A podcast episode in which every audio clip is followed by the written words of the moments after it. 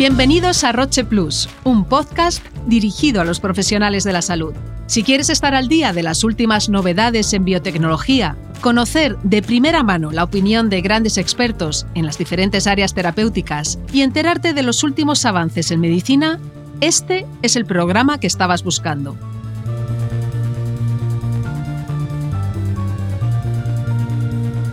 Hoy comenzamos Roche Plus Innovación, una serie de programas en los que nos centraremos en los avances tecnológicos y sus aplicaciones en el sector de la salud. Y empezamos hablando sobre un tema que está generando un considerable revuelo a raíz del lanzamiento de ChatGPT, la inteligencia artificial generativa. Una tecnología que, al margen de las polémicas que han surgido, tiene un gran potencial en muchos campos profesionales, incluido el sanitario.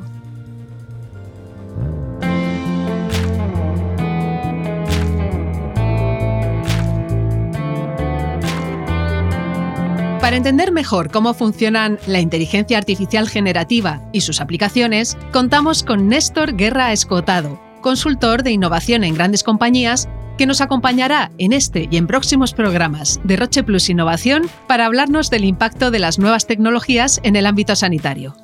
Néstor, bienvenido. Eh, pues nada, muchísimas gracias, Mónica, un placer. Empezamos por la base. ¿Qué es la inteligencia artificial generativa y cómo funciona? Mira, la inteligencia artificial generativa es una rama de la inteligencia artificial eh, que se enfoca, se orienta a la generación de contenidos. Y los contenidos pueden ser de muchas formas. Pueden ser de texto, pueden ser de vídeo, de audio e incluso de música. Y, digamos, ¿cómo funcionan eh, estos, estas, estas máquinas, estos modelos? Funcionan bajo una tecnología que se llaman redes neuronales. Las redes neuronales básicamente son eh, sistemas, software, para que se pueda entender, que tú lo que haces es entrenarlo. Es decir, tú tienes un algoritmo que lo que hace el modelo es que aprende de un dataset, de una, de una, de una, de una cantidad de información más o menos estructurada. Y lo que hace el modelo cuando se entrena es va aprendiendo de este dataset y con ese aprendizaje va estructurando, va sacando las reglas de ese dataset, de esa información. Lo que tienes en una red neuronal es un conjunto de parámetros que reflejan esas reglas. Tú cuando preguntas a un modelo de inteligencia artificial generativa o le pides o le haces una instrucción, un prompt, lo que va a ocurrir es que la máquina va a darte un output, pero no va a acceder a ninguna base de datos. Es decir, va a poder generar ese contenido original porque ha sido capaz de abstraer o sacar las reglas de ese dataset, de esa cantidad de información en la cual hemos entrenado. Así que es muy curioso porque tú puedes tener un modelo de inteligencia artificial eh, que genere imágenes, eh, que ha sido entrenado con teras y teras de información de imágenes, pero el modelo pesar 2 gigas o 3 gigas. Mucha gente le cuesta entender cómo algo tan pequeñito no accede a una base de datos, no, no, no, no, ha aprendido de esa base de datos. Así es más o menos cómo funciona. Y mm, centrándonos en el sector de la salud, que está impulsando, como hemos dicho antes, muchos avances, ¿Qué aplicaciones destacarías de esta nueva tecnología? Bueno, la verdad es que en inteligencia artificial aplicado al mundo de la salud eh, se lleva trabajando décadas, no, es en absolutamente nada nuevo. Eh, y es cierto que ha habido y están existiendo cosas interesantísimas. AlphaFox, por ejemplo, es, es una inteligencia artificial que ha aprendido eh, cuál es el mecanismo del pliegue de las proteínas. Esto tiene implicaciones enormes en, tratamientos que eran inabordables porque uno de los grandes problemas que ocurre en algunas patologías es cómo las proteínas se pliegan.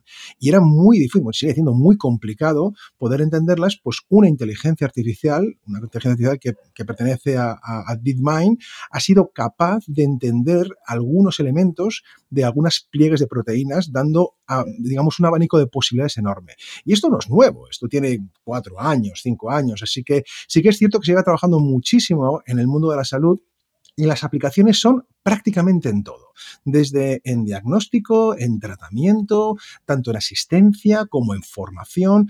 Así que eh, la inteligencia artificial aplicada al mundo de la salud es básicamente una de las grandes razones por las cuales se investiga y se trabaja en el mundo de la inteligencia artificial. Entonces, a lo mejor en el día de mañana podríamos llegar a un doctor de inteligencia artificial o estoy exagerando? Ah, vamos a ver, eh, no es que todavía los sistemas sean eh, tan autónomos, obviamente es muy difícil ver cómo todo esto va a evolucionar porque evoluciona muy rápido, pero sí que es cierto que ahora con, algunos modelos generativos de texto, ¿de acuerdo? Está habiendo eh, modelos que empiezan a ayudar a el diagnóstico o incluso el triaje, ¿no? Tenemos algunas, algunos productos como Glass AI. Glass AI es un, es un software de inteligencia artificial generativa en el cual tú le pones una serie de pues, síntomas, ¿de acuerdo? Y, eh, bueno, pues es capaz de darte unas probabilidades asociadas a posibles patologías con esos síntomas. Eh, hay otros, por ejemplo, como uh, Sintomate, que, básicamente funciona muy parecido. Todo, estos, todos estos modelos han sido entrenados específicamente orientados al mundo de la salud y específicamente entrenados al tema de identificación de de patologías que pueda tener un paciente a través de una serie de síntomas o señales que incluso podamos darle al modelo en función de lo que, de lo que, esté, de lo que esté delante de él, ¿no? Y cómo puede él darte probabilidades. Así que he sido entrenados. Y sí, puede ocurrir que no es que nos atienda directamente, pero que un médico de atención eh, primaria o, o, cualquier especialista tenga estos modelos cerca para apoyarse en ellos a la hora de diagnosticar. No, no creo que eh, eh, empecemos directamente a que una máquina te atienda sin una persona, pero sí que veremos a profesionales que tengan estas herramientas y que puedan atender de una forma mucho más eficaz, más rápida y además teniendo un abanico de posibilidades más acotado más fáciles para poder atender a los pacientes.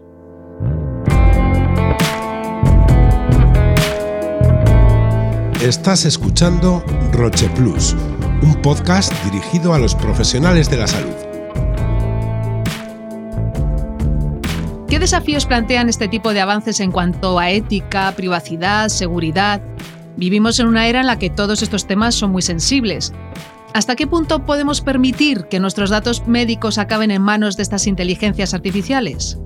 Bueno, esto es muy interesante. Es, cierto que, eh, el tema de la privacidad y de los datos es, un tema que además hay, eh, en no todas las regiones se, enfoca de la misma forma. ¿no? En, Estados Unidos tiene una aproximación, en Europa tenemos otra, pero sí que es cierto, y, el debate lo ha, abierto una herramienta que conocemos todos, que es el famoso ChatGPT o el, GPT, ¿de acuerdo?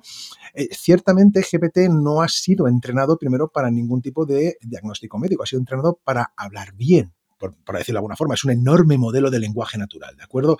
La gente le ha dado eh, eh, digamos, capacidades extras que nunca ha tenido, ¿de acuerdo? Y esta es la razón por la cual muchas personas que le piden eh, pues, recomendaciones o consejos, pues se encuentran con alucinaciones, que se dice así técnicamente, o ah, con respuestas incorrectas. Efectivamente, en ningún momento ha sido entrenado esta máquina para que dé respuestas correctas, sino para que escriba un texto correcto y que tenga sentido con respecto a la pregunta. Es cierto que esto se, se soluciona y se puede solucionar de muchas maneras, ¿de acuerdo? Y se está solucionando para algunas aplicaciones, pero sí que es cierto que estos datos necesitan, en el mundo de la salud se necesitarán para poder entrenar estos modelos, que ya se usa cuando tú vas a un ensayo clínico, tú estás teniendo tus datos a ese ensayo clínico de este fármaco, esto ya se utiliza, ¿de acuerdo? Lo que pasa es que tendremos que hacerlo correctamente, es decir, si al final estos modelos son entrenados con información mía, pues yo, propietario de esa información, que es mi, pues todo mi background de salud, pues tendré que autorizar para que estos modelos se puedan hacer. Si alguien no quiere eh, utilizar sus datos, obviamente, pues tiene la potestad para decir que no se usen. Eso es lo que se tendría que hacer correctamente, pero sí que es cierto que necesitamos darle esta información a estas máquinas. ¿Por qué?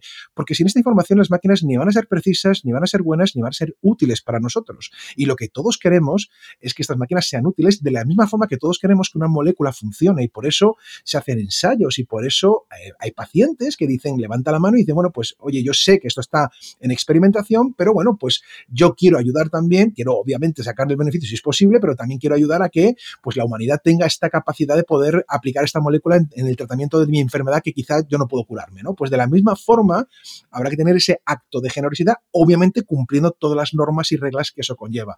Nos queda un buen camino y ChatGPT ha abierto este debate muy interesante porque aquí lo complicado no es en sí mismo la autorización. Aquí lo complicado sería el derecho al olvido, ¿no? ¿Qué quiere decir?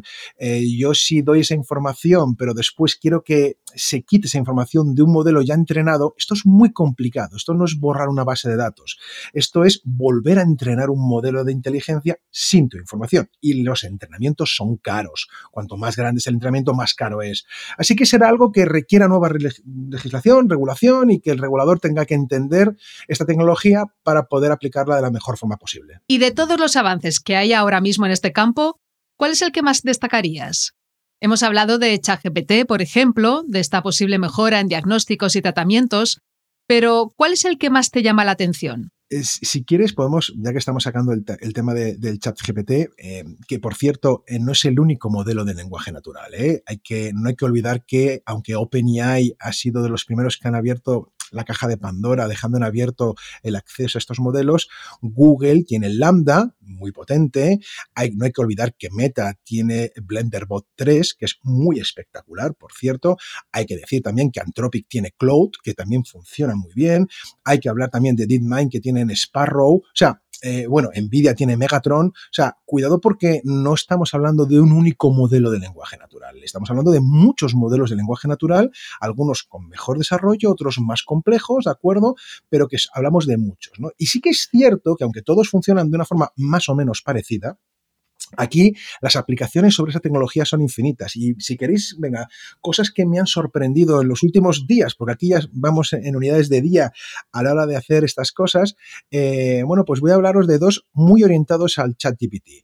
Uno es un paper que publica, eh, creo que es la Universidad de Texas con la Universidad de Illinois, en un paper de investigación que se titula eh, Chat Doctor y básicamente es un modelo de fan tuning, de entrenamiento con Llama, que es un modelo de entrenamiento específico para el, digamos, el, conocimiento médico. Esto ha sido entrenado con muchísimos, eh, digamos, eh, inputs de patologías y output de diagnósticos, ¿de acuerdo?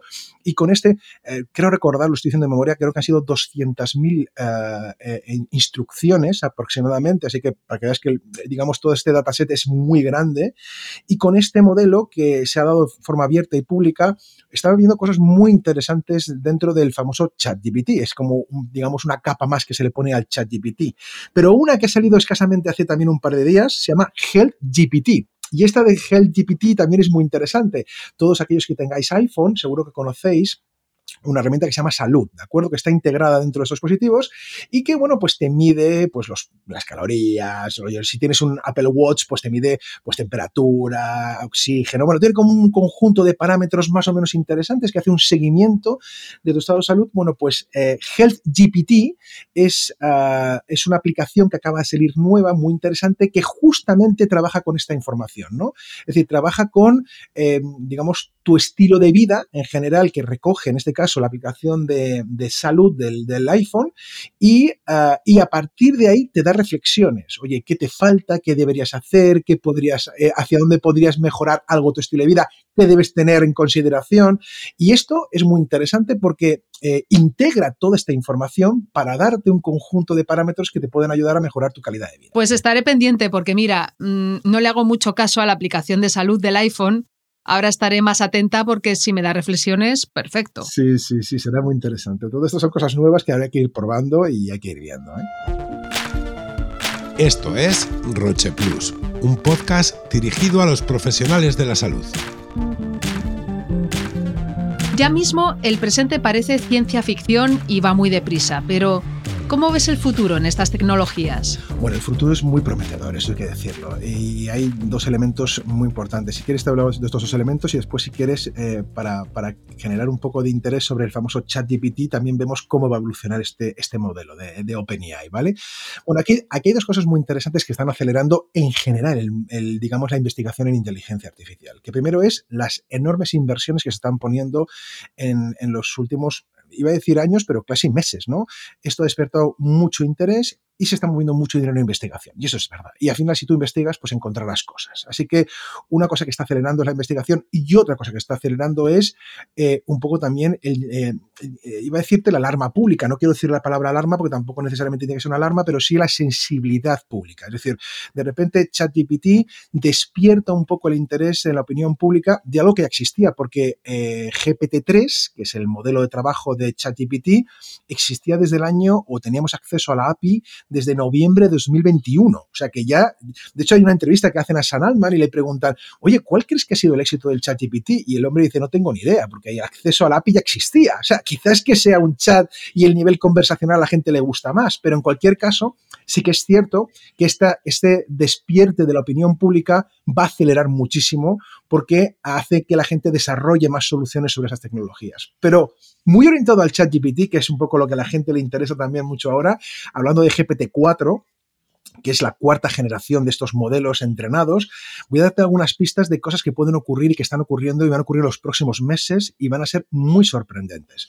Bueno, primero quiero que sepas que estos modelos ya han sido, entrenados para poder resolver cada vez mejor tareas humanas, a diferencia de GPT-3, que era solo un lenguaje natural, GPT-4, incluso se, ha, ha, hecho pruebas eh, de exámenes humanos, ni siquiera exámenes eh, o pruebas orientadas a una inteligencia artificial. Los resultados que está obteniendo GPT-4 de exámenes humanos son muy espectaculares. Y obviamente también se ha hecho exámenes de medicina, de ingeniería, y la verdad es que está en el top 10 de resultados comparado con los humanos. Así que digamos que son, eh, son modelos que cada vez se aproximan mejor a cómo resolvemos nosotros los problemas. Otro, otra cosa que vamos a ver en los próximos meses muy espectacular, deja que cuente cinco o seis cosas que van a ver en los próximos meses, es que estos modelos tendrán más ventanas de contexto. Es decir, yo voy a ponerle más información. Ahora mismo tenemos 4.000 tokens con GPT-3.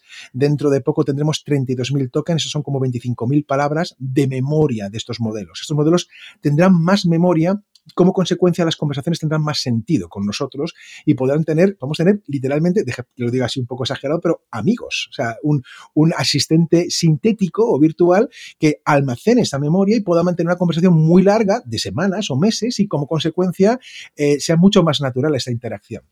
GPT-4 va a ser multimodal. Es decir, eh, esto de multimodal eh, va, a hacer que, podamos incluso eh, tener interacciones con, imágenes. Yo le hago un dibujo y digo, analízamelo, o dame una imagen de esto, o le hago una foto, déjate una, una cosa muy tonta, una foto de la nevera y le digo, oye, con lo que tengo que puedo cocinar hoy, y directamente el modelo te da en texto propuestas. También podrán hablarte, que yo sé que esto a la gente le gusta mucho, podrán escucharte, ahora mismo solo puedes escribir, pero ¿eso qué quiere decir? Que serán multimodales, podrán utilizar diferentes modos para interaccionar. También hay que pensar que estos van a cambiar los interfaz. ¿Los interfaz qué quieren decir?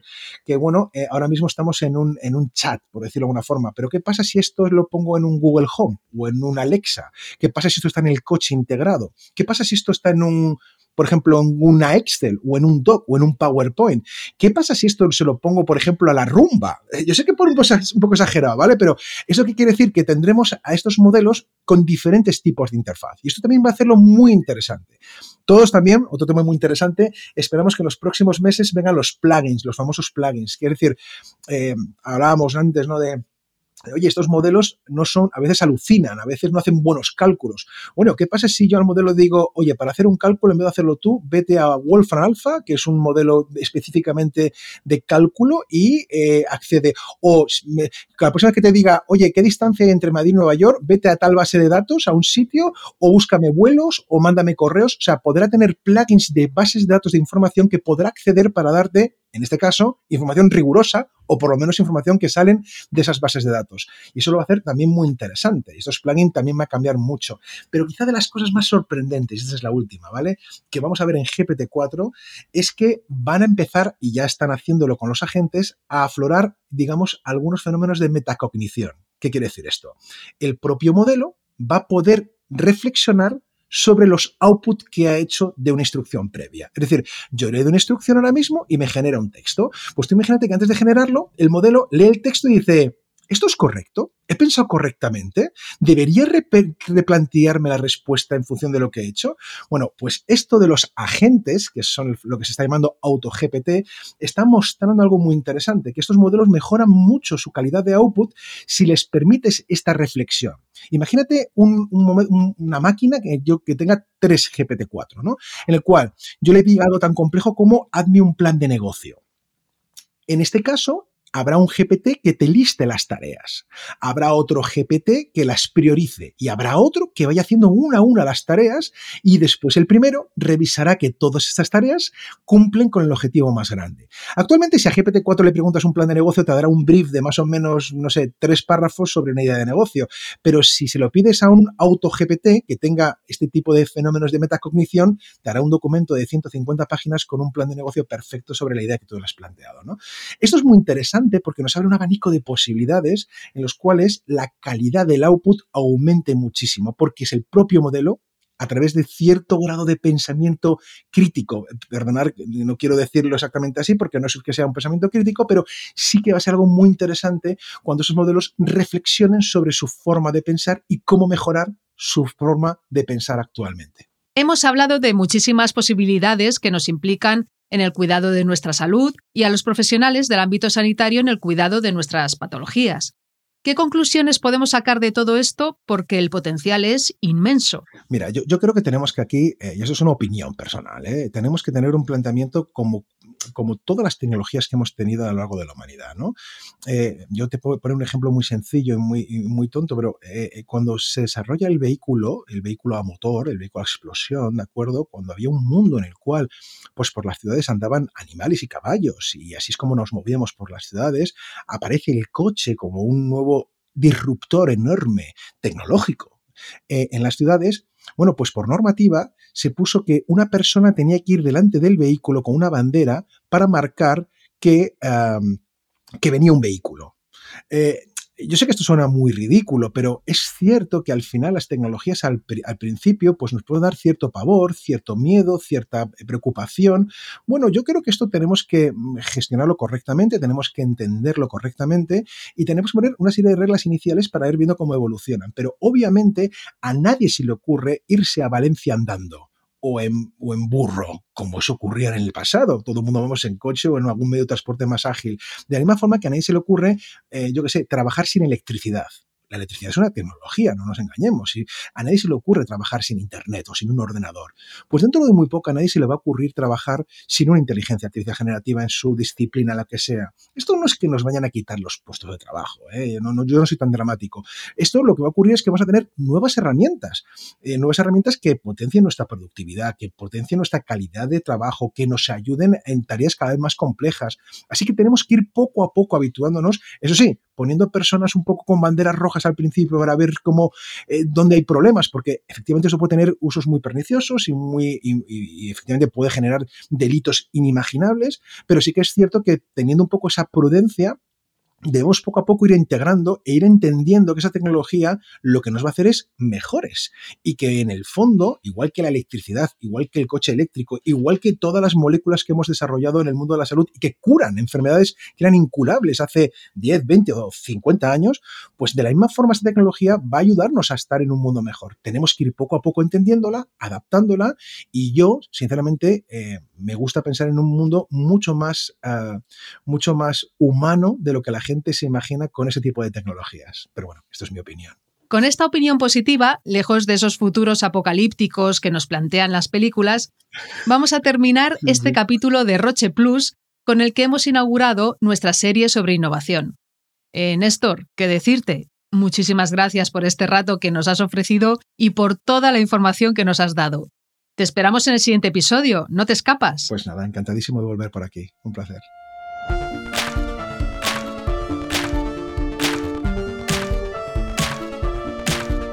Nos despedimos por hoy, pero antes te recordamos que si te ha gustado este programa, puedes seguirnos en tu plataforma de podcast preferida y disfrutar de los siguientes episodios con nuevos temas de la mano de los mejores especialistas.